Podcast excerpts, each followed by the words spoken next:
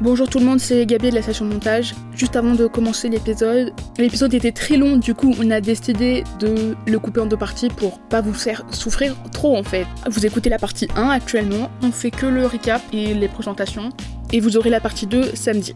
Et du coup je vous laisse à l'épisode. Bisous bisous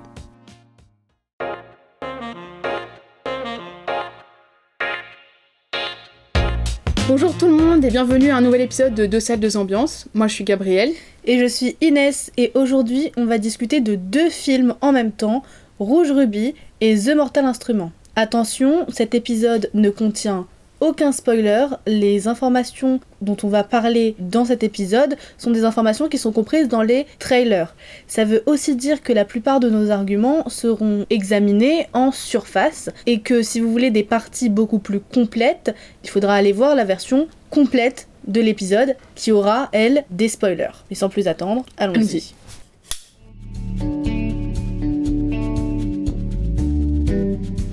Donc du coup dans cet épisode on va vous présenter deux films, Rouge Ruby et The Mortal Instrument. Ce sont deux films qui s'inscrivent un peu dans le même genre de cinéma, donc euh, la science-fiction fantasy pour ados.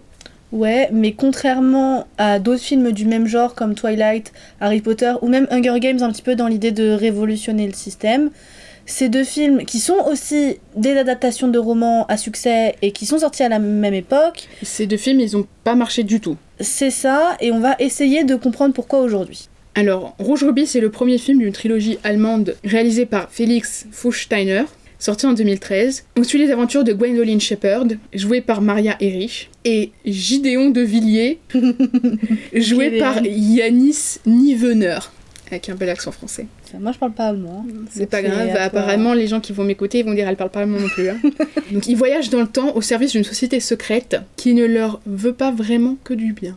Tout, tout, tout. Prophétie, complot et amour sont les mots-clés de ce film qui réunit tous les clichés, tous les tropes des films de fantasy pour ados. Et c'est pas si mauvais, ça fonctionne plutôt bien, mais c'est très prévisible et en réalité assez plat. On retrouve les mêmes codes dans The Mortal Instrument, réalisé par Harald Svart, qui est sorti en 2013. Et dans ce film, cette fois-ci, on retrouve Clary Frey, qui est jouée par Lily Collins, qui prend le rôle d'élue et qui découvre qu'elle fait partie d'un groupe magique secret lorsque sa mère se fait enlever. Ange et démons, fascisme et amour interdit, tout un programme qui n'a pas su convaincre, malgré la popularité des romans de Cassandra Clare. La trilogie prévue n'a pas eu lieu, et quelques années plus tard, Netflix a décidé de rebooter les films en série.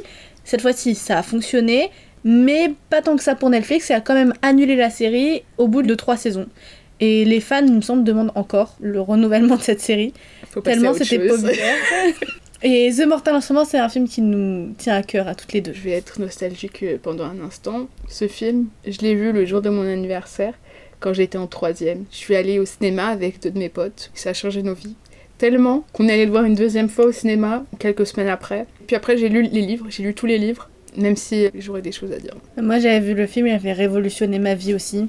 Et j'étais partie acheter le tome 1 après des livres directs. J'avais adoré. Et Rouge Ruby, c'est dans- c'était quoi ton expérience avec? C'est Amélie. Amélie, c'est une très bonne amie qui m'a saoulée toute ma vie pour voir Rouge Ruby. C'est ses films de cœur. Et une fois, au McDo, j'ai gagné le DVD Vert Émeraude. Le troisième film. C'est ça. Et donc, j'ai j'ai tout vu. Ok. Bravo McDo. non, pas vraiment, du non, coup. pas bravo. non, non, on boycotte. Euh, On voilà boycotte mon pas à expérience. cause du DVD. Ah oui, non. Juste pour être clair. on boycotte parce que on est anti-sioniste. Mais voilà mon expérience avec Rouge Ruby. Moi, j'avais pas d'expérience avec Rouge Ruby. Enfin, j'avais une très vague expérience qui était que ma correspondante allemande, quand j'étais au collège, elle m'avait envoyé un mail pour me dire qu'elle était allée voir le film. C'est tout. Et elle est en train de. t'a pas convaincu. J'ai pas de notion qu'il sortait au cinéma ici. Donc, euh, non, j'ai fait Ah, très bien. C'est tout. Ma mère les avait tous regardés, mais elle n'avait aucun souvenir. Du coup, j'ai regardé le premier film juste pour ce podcast, et après, je suis allée lire tous les livres. Mais j'ai pas ça. vu les deux autres films. C'est ça. Alors aujourd'hui, on doit récap deux films. Ça va être un peu plus long que d'habitude. Donc on s'accroche. On va commencer d'abord avec Rouge Ruby. Donc, avant de commencer, je vais juste donner un petit trigger warning, du coup, juste pour de la violence et du sang.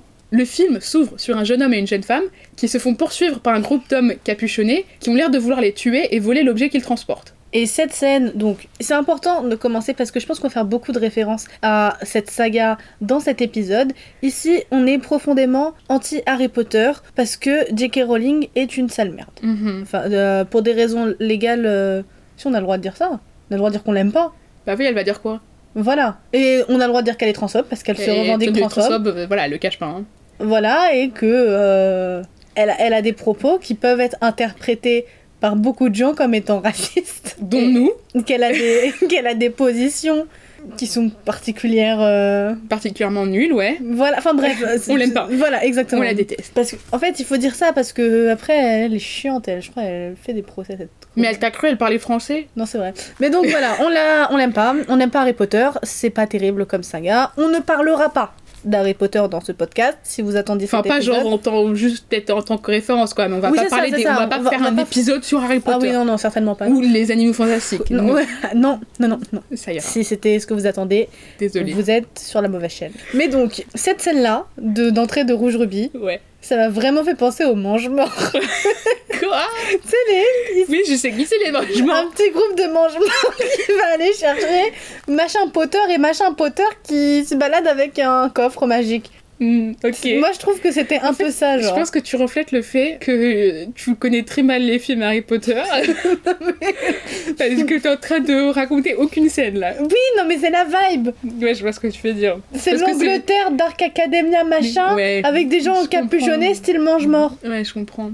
Moi, je trouve juste que, en fait, déjà, il faut le dire, c'est un élément essentiel de mon opinion du film. C'est le fait qu'il est seulement disponible en streaming avec un doublage en anglais. Un doublage qu'on peut caractériser comme pas très réussi, mais ça a beaucoup influencé mon avis de certaines Mhm. parties du film. En commençant par cette scène, parce que les gars ils arrivent, ils font genre euh, Stop where you are!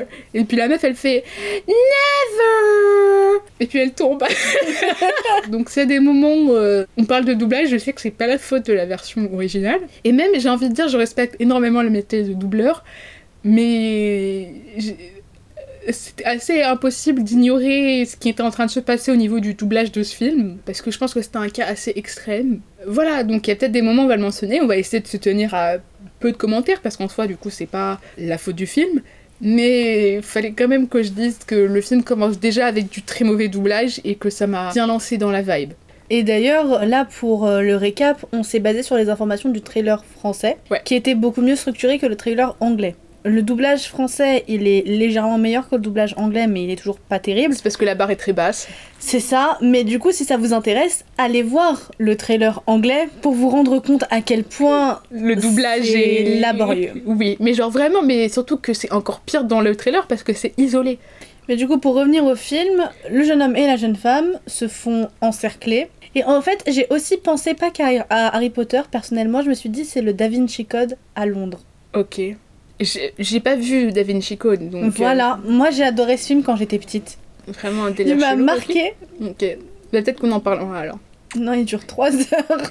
Tu préfères regarder Autant n'emporte le vent ou Da Vinci Code? Je préfère le Da Vinci Code, mais tu vas quand même me forcer à voir autant n'emporte le vent. Alors, je Donc- vais pas te forcer. Soyons très clairs, c'est pour, La pour, culture c'est pour la cinématographique. culture cinématographique. C'est le, le but de ce podcast oui, de, de nous faire développer une nouvelle culture. Oui, parce que moi j'ai zéro culture cinématographique. Oui, il faut que tu connaisses plus de films racistes, Inès. C'est vraiment essentiel pour apprendre le cinéma. Du coup, comme tu disais, alors qu'ils se font encercler, ils activent leur machine et disparaissent dans un tourbillon d'énergie.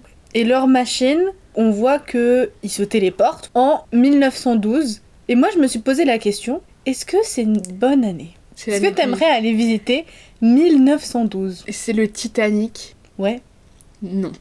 Moi non plus. Et puis, Et y a pas la peste noire pas loin euh La peste noire, je pense pas. C'est la, la grippe espagnole. Voilà. La peste noire, euh, elle, elle était là il y a quelques siècles, mais voilà. Non, mais c'est la même chose. Mais On c'est va dire. Ok, bon. C'est pas un très bon moment pour la maladie. Déjà, ils ont même pas inventé la pénicilline. Deux ans après.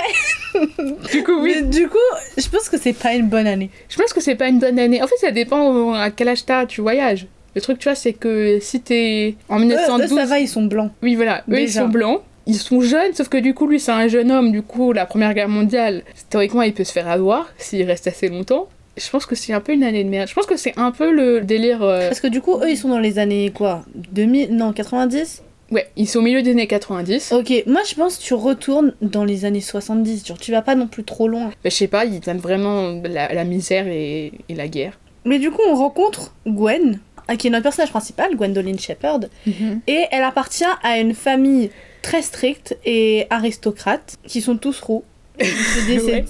Que les gens magiques, les, les roux. Ouais. C'est un vrai trope, hein. Ouais. Mais tu sais que je crois que c'est enfin, c'est un trope genre, euh, je vais dire raciste, mais Oui, non. si, bah si, mais si. Et c'est pour ça que les personnages euh, adaptés roux, quand il faut les adapter et que t'as pas envie de re- remettre des roux parce qu'il y en a beaucoup, tu mets des personnages noirs. Ok. Genre Starfire euh, dans Titan. Ah vois. ouais, ouais. Et de- Je- Mais il y a plein, plein d'exemples comme ça. On va pas faire. Genre les, les roux, c'est les personnages noirs des blancs.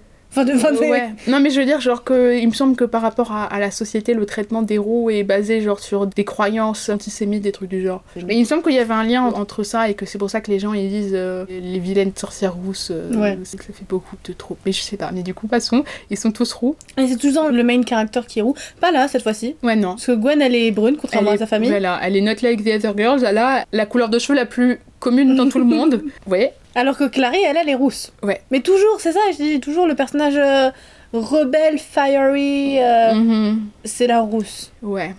Sa famille, à Gwen, la juge et la considère un peu comme le mouton noir de la famille, peut-être parce qu'elle est brune. Ouais, c'est ça.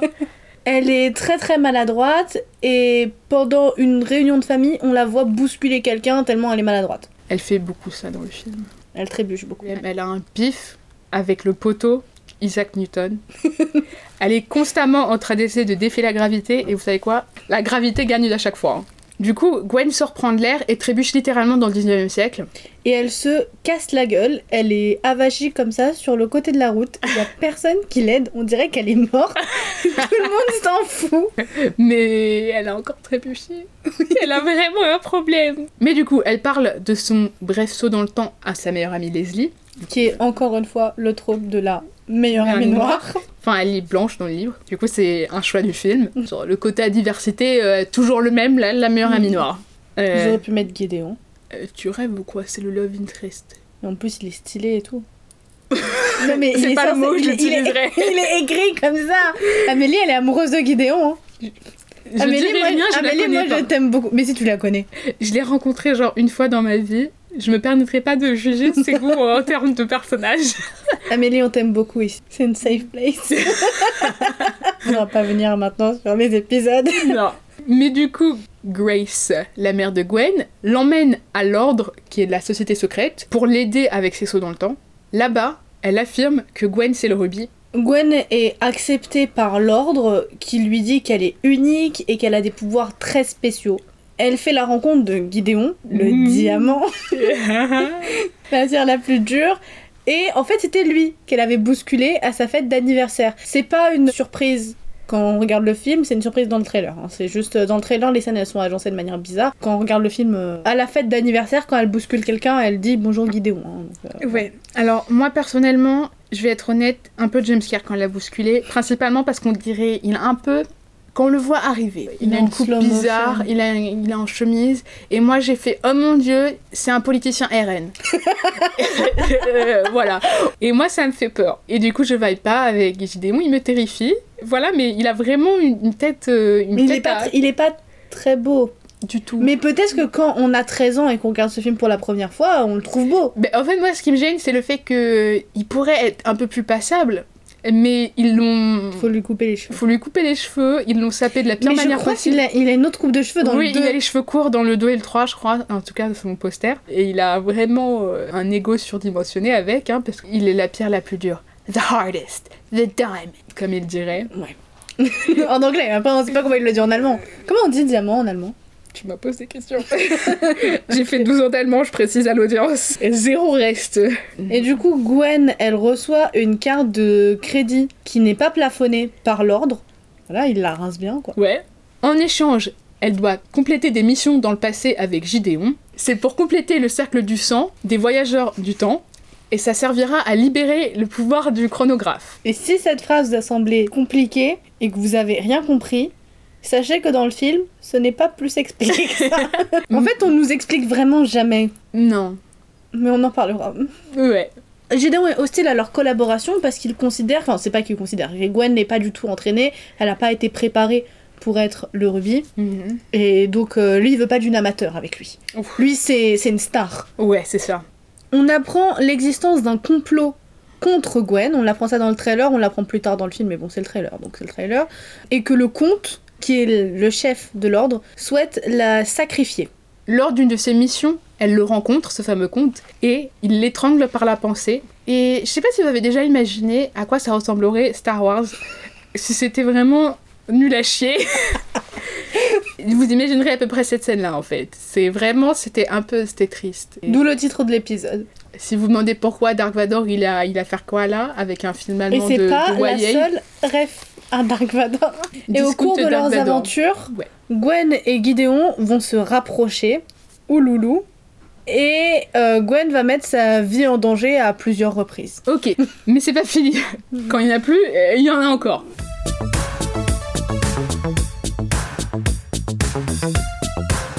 Du coup maintenant, on récap The Mortal Instrument. Trigger warning pour de la violence, du sang, et hum, il y en a pas dans le trailer, mais il y a du feu dans le film. Euh, c'est la joie. Donc, on suit les aventures de Clary Frey, une adolescente qui vit à New York avec sa mère, Jocelyn Frey. Pour fêter son anniversaire, elle sort en boîte avec son ami Simon Lewis. Dans la boîte bondée, elle voit trois personnes habillées bizarrement en train de tuer un mec. Et elle se met à hurler, et je trouve qu'elle a une réaction qui est très appropriée à ce qu'elle voit. C'est pas le cas dans beaucoup des films dont on va parler, souvent il y a Mhm. un vrai décalage, Mhm. Mais là j'aurais réagi pareil. Ouais, Je sais pas toi, mais. je pense aussi. Parce que c'est bizarre de tuer un mec en boîte. Non, non, c'est hyper commun, je pense que tu te rends pas compte, Gabriel. À Bah, chaque fois que je sors, moi, c'est parti, le couteau, trois mecs qui tirent. Allez Clarisse est la seule à voir la scène, et elle crie, et du coup, il se retourne. Et moi, je pense sérieusement que c'est impossible que qui que ce soit l'ait entendu crier, parce qu'on entend, on a bien compris dans la scène, la musique est hyper forte, il se passe plein de trucs, et elle a juste fait Ah Ça se trouve, elle a crié un moment où il y avait un drop. Non Moi, je pense très sérieusement que quand tu cries en boîte, déjà que tu dois crier pour Ouais. parler, je pense que personne va faire. Elle a quoi celle-là? Après, c'est une boîte pour euh, spoiler, mais spoiler, euh, même, c'est même pas dit dans le film, donc on s'en fiche. C'est une boîte pour gens magiques, du coup, le pandémonium. Oui, mais Parce je que vais- c'est le mec, euh, voilà, eux, voilà. Donc, à tout moment, il y a d'autres trucs chelous dans le machin qui ont des oreilles sensibles.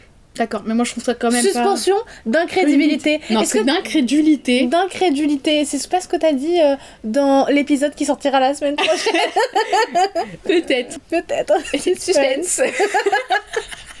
Mais du coup, euh, le lendemain, alors que Clarée est sortie prendre un café avec Simon, deux hommes entrent violemment chez elle et agressent sa mère. La mère de Clary arrive à appeler Clary, du coup, pour la mettre en garde de pas revenir à l'appartement. Et en fait, moi je trouve que là, on a un gros problème dans toute l'intrigue. Parce que elle arrive pas à joindre sa fille.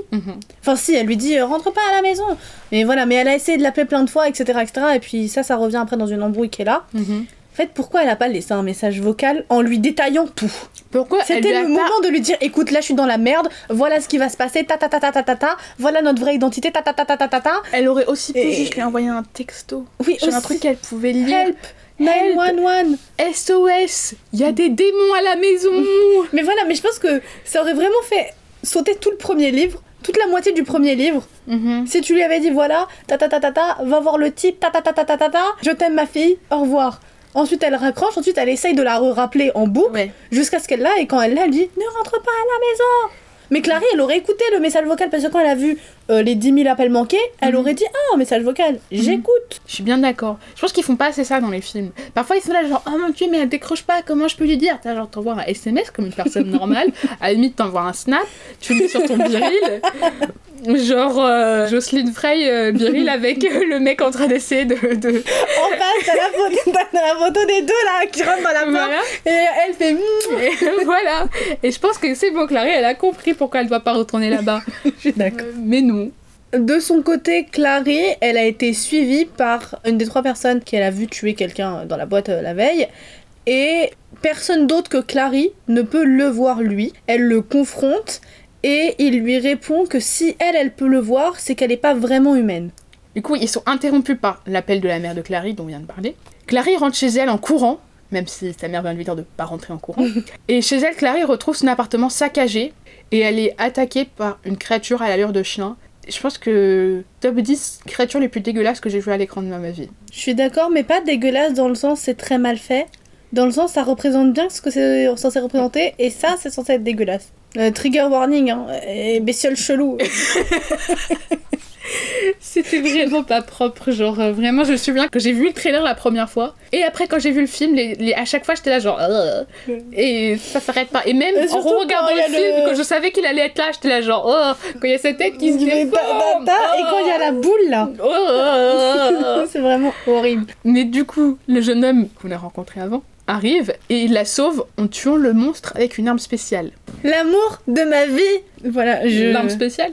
Non Jace, Jamie Campbell Bower, Mhm. qui est un peu problématique aujourd'hui parce qu'il follow toujours Johnny Depp. Oh. Puisqu'ils ont tourné ensemble Oui. euh, dans Sweeney Todd. Ouais, bon, il c'était il y a genre 15 ans. Il peut Ouais, mais il aurait dû l'une follow. Mais c'est l'amour de ma vie. Je l'aime. Je l'ai vu en concert. Tu l'as touché. Oui. Parce qu'il s'est jeté dans la foule et il fallait le porter. euh. Tu l'as porté avec tes Alors, bras, pas moi. Inès. euh, En même temps, t'es obligé de mettre tes bras, mais bref, voilà. J'ai un, un t-shirt de son groupe et tout et tout. Vraiment euh, super fan. Moi, ce que j'ai à dire sur lui dans ce film, c'est qu'il se prend vraiment pas au sérieux et que c'est un peu une icône de la bêtise. Genre vraiment, je pense qu'il sait à quoi il ressemble, il sait c'est quoi le personnage, il sait dans quel film il est, et il donne une performance incroyable basée sur ces éléments.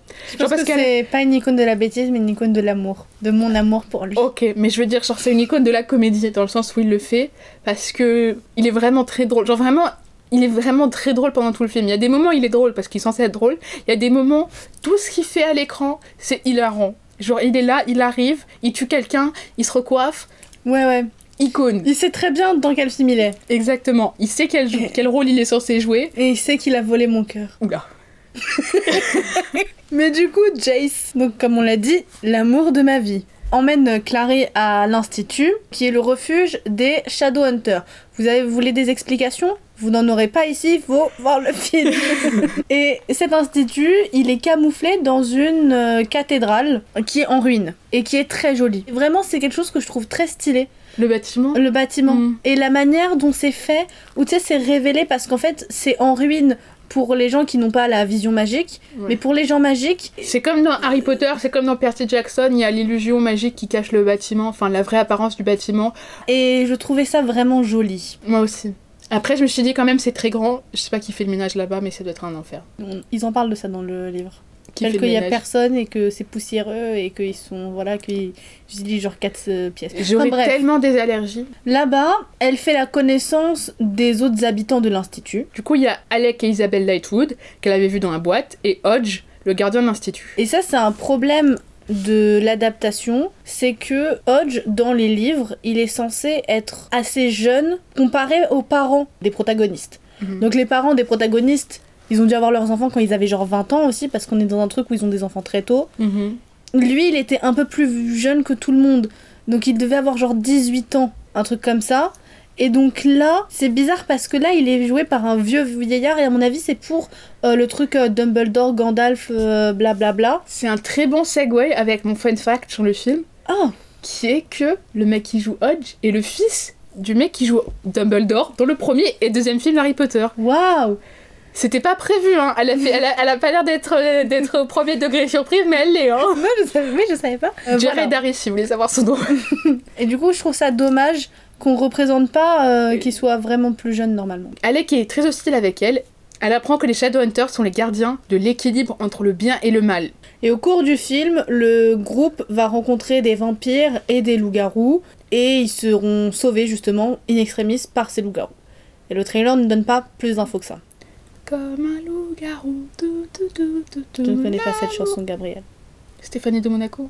Ah, je... De nom. Mais est-ce que tu connais comme un ouragan? Si ça me dit un truc, ça. Ok. Mais moi j'ai inventé une cover de la chanson qui était comme un loup-garou. Tu l'as Ça inventé partie- à- tu vois, tu- Là, pour l'épisode? Non, je l'ai inventé au lycée. Ok, ah, ok. C'était, j'ai dit, je vais prévoir une comédie musicale Twilight. Du coup, Jacob, il va chanter comme un loup-garou. Edouard, il va chanter Bella de Maître Gims. C'est hilarant, boîte de production. Mais c'est tout là pour le récap. Alors, pour Rouge Ruby, le film a atteint 480 000 spectateurs au cinéma et a rapporté 3,4 millions d'euros rien qu'en Allemagne. Le box-office mondial, cependant, s'élève à 5,5 millions de dollars pour un budget qui était seulement de 10 millions d'euros.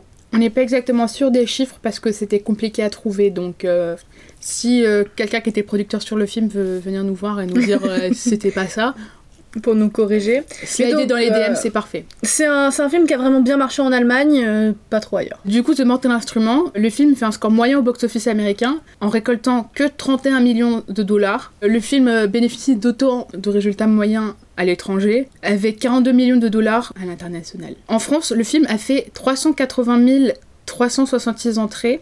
Mes amis et moi en faisons 6 de ces entrées, soit un peu plus de 3 millions de dollars récoltés.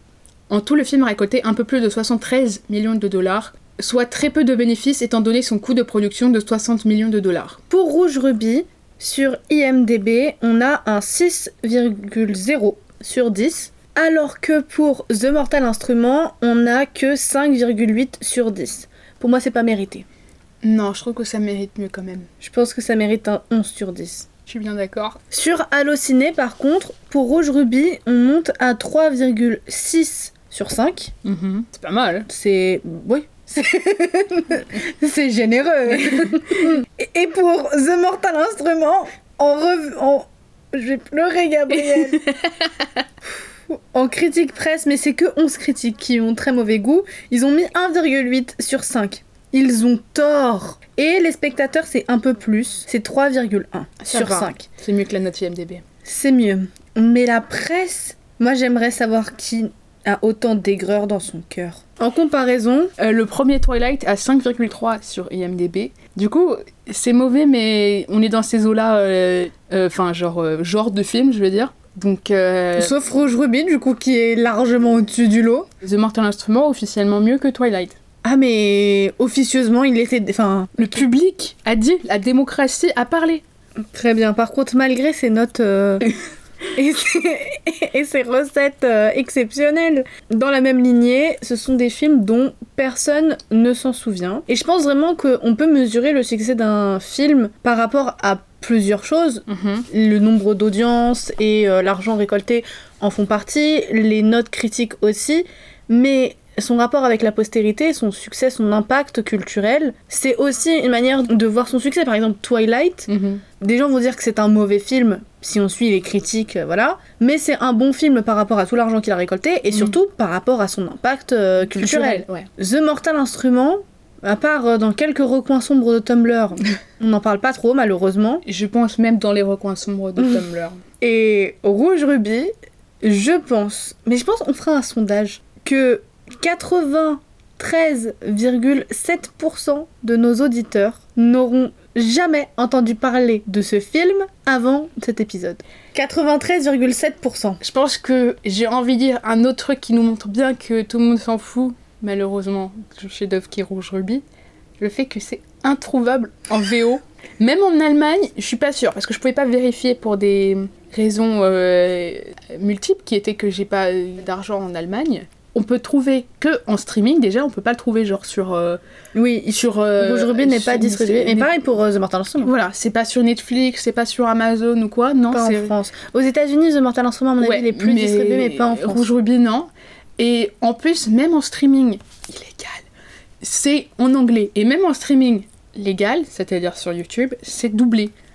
Donc, euh, personne veut entendre ce film en allemand, apparemment. Du coup, c'est vraiment signe que ça n'intéresse personne comme public, je pense. Il doit pas y avoir une grande demande, alors que je pense que c'est quand même euh, leur grande saga euh, YA euh, en Allemagne. Enfin, une de Non, on va... oui, mais on va parler euh, d'un d'autres films allemands pour adolescents. Mhm. Un autre notamment. Je pense que on ne peut pas, en toute honnêteté journalistique, on n'est pas des journalistes, mais journalistique, podcastique, Mhm. vous parler de The Mortal Instrument sans vous parler du lore désastreux qu'il y a derrière. Cassandra Clare. L'autrice des livres, on a fait des recherches, mais avant de faire ces recherches, on n'avait qu'un seul espoir, qu'elle n'ait pas de frère. Parce que, spoil- spoiler, Spoiler. pour les livres, Peut-être c'est pas le cas dans le film. On ne sait pas. Mais il y a deux romances pseudo-incestueuses. Elle joue beaucoup avec l'inceste, avec son personnage principal Clary, qui a une romance avec un personnage qu'elle pense être son frère, et au final non. Et puis après, elle se fait quand même embrasser par son vrai frère. Un peu contre sa volonté, mais pas trop. Enfin, c'est compliqué. Enfin, c'est pour la volonté du frère déjà. Donc C'est lui, c'est que c'est sa sœur, hein. oui, en toute connaissance voilà. de cause. Voilà. Et elle continue sa relation au début avec le premier. Toujours en pensant que c'est son frère. C'est ça. Et ça devient même bizarrement plus orni. euh, Après, après la révélation que c'est peut-être son frère. Et puis bon, après au final, c'est pas son frère. Mais voilà. je pense que c'était Et- trop orni pour le doute. C'est ça, et il faut savoir que en fait, c'est The Mortal Instrument, c'est le titre d'une fanfiction de Cassandra Clare qui était une autrice de fanfiction, fanfiction Harry Potter. Et donc elle était très fan de voilà Harry Potter. Elle a utilisé une de ses fanfics sur la romance entre Draco et Ginny pour euh, son couple principal dans euh, le film là The Mortal Instrument, donc euh, Jace et Clary. Pour ça qu'il est blond et arrogant et que elle, elle est not like the other girls et elle est rousse. Mais elle a utilisé le titre The Mortal Instrument, qui était le nom de sa fanfic sur Ginny et Ron, qui sont frères et sœurs dans Harry Potter. Elle avait écrit donc une fanfiction euh, inceste sur eux, parce que je sais pas si c'est un couple incestueux très populaire même. hein. Il y a des couples incestueux beaucoup populaires dans Harry Potter. Enfin, Tu m'en poses de ces questions, tu crois que je suis sur... Ah, déjà, tu penses que je suis en train de lire des fanfics Harry Potter et en plus que je m'y connais en litres. non, parce que Draco et Harry, c'est très populaire. Oui, Drari, comme on les appelle. Draco Enfin, et, pas moi personnellement. et Hermione. Ouais, des. Harry et Hermione, Probablement. Ar- Ar- Hermione. voilà. C'est les, c'est les trois couples qui n'existent pas dans les livres et dans les films et qui sont fou fou fou fou fou. Oui, après, j'ai envie de dire, il y a littéralement tout et n'importe quoi niveau fanfic. Il y a des gens qui shippent Harry et Snape, hein, donc... euh, Oui, c'est vrai. Et Hermione. Et, Et et Snape. Severus aussi. Pour revenir à Cassandra Clare, donc comme on a dit, on a fait des recherches pour savoir si elle avait un frère. La seule chose qu'on a réussi à trouver, c'est qu'elle a un beau-frère. Genre, euh, Un demi-frère. un, en- a step brother. Le fils de sa belle-mère. Voilà, on sait Qui pas... s'est sait pas remarié avec, son, pa- avec son père. On sait pas quel âge il a, donc on sait pas si elle a grandi avec lui, si elle a beaucoup interagi avec lui, on sait rien du tout, on connaît pas son prénom. On sait que elle l'aime suffisamment pour baser un de ses personnages dans un de ses romans sur, Sur lui. lui. Et on sait aussi que son père a suffisamment honte d'elle pour effacer sur internet toute trace de leur euh, Lien de parenté. C'est ça, c'est compliqué. Pour trouver que c'est son père, il faut cliquer un petit peu avant de comprendre que c'est lui. Oui. Donc, Parce euh, qu'il est, il est, c'est un, il parle, il fait des il cours de je sais des- pas il fait des conférences. il fait des euh. conférences. Il dit qu'il a de- deux enfants, il précise pas qui c'est. Il dit qu'il a un chien aussi, lui, et là il précise qui c'est le chien. Il s'appelle Jamie. Il s'appelle Jamie apparemment. Mais du coup, donc on- je sais pas si après c'est peut-être juste par souci de vie privée, peut-être que les fans de Cassandra Clare étaient chelous avec le daron, on sait pas. Mais moi je choisis de penser qu'il se cache un peu. Oui. Parce que moi, si j'étais un daron et que ma fille avait créé le personnage de Valentine et le personnage de Sébastien, Je la bloquerais sur tous les réseaux. Je suis entièrement d'accord. Et c'est pour cette raison que toutes les recettes de cet épisode seront envoyées en ca- cagnotte de soutien pour le frère de Cassandra Voilà, Clare. Claire. Légalement, c'est une blague. De toute façon, il n'y aura pas de recette de cet épisode parce qu'on n'est pas monétisé. Pour finir sur une note un peu plus positive, enfin finir pas l'épisode, ne vous inquiétez pas, c'est pas fini. il faut savoir que Rouge Rubis est une adaptation d'un livre. Livre de Kirsten Gear. Voilà. Qu'il y a trois tomes, C'est ça. la trilogie des gemmes, que Mhm. les deux autres films ont été faits. Mhm. Donc si ça vous intéresse, on pourra vous en parler dans un futur épisode. Et que, pareil, The Mortal Instrument, donc c'est une adaptation d'un livre de Cassandra Clare, et que ça a été réadapté pas en série par Netflix Mhm. sous le nom de Shadowhunter, Avec que des nouveaux acteurs. avec euh, Catherine McNamara qui reprend le rôle de Clary Frey, Et Dominique Sherwood. qui reprend le rôle de Jace. Du coup, voilà, comme j'ai dit, c'est la fin de la partie 1. Rendez-vous samedi pour la partie 2. Bisous, bisous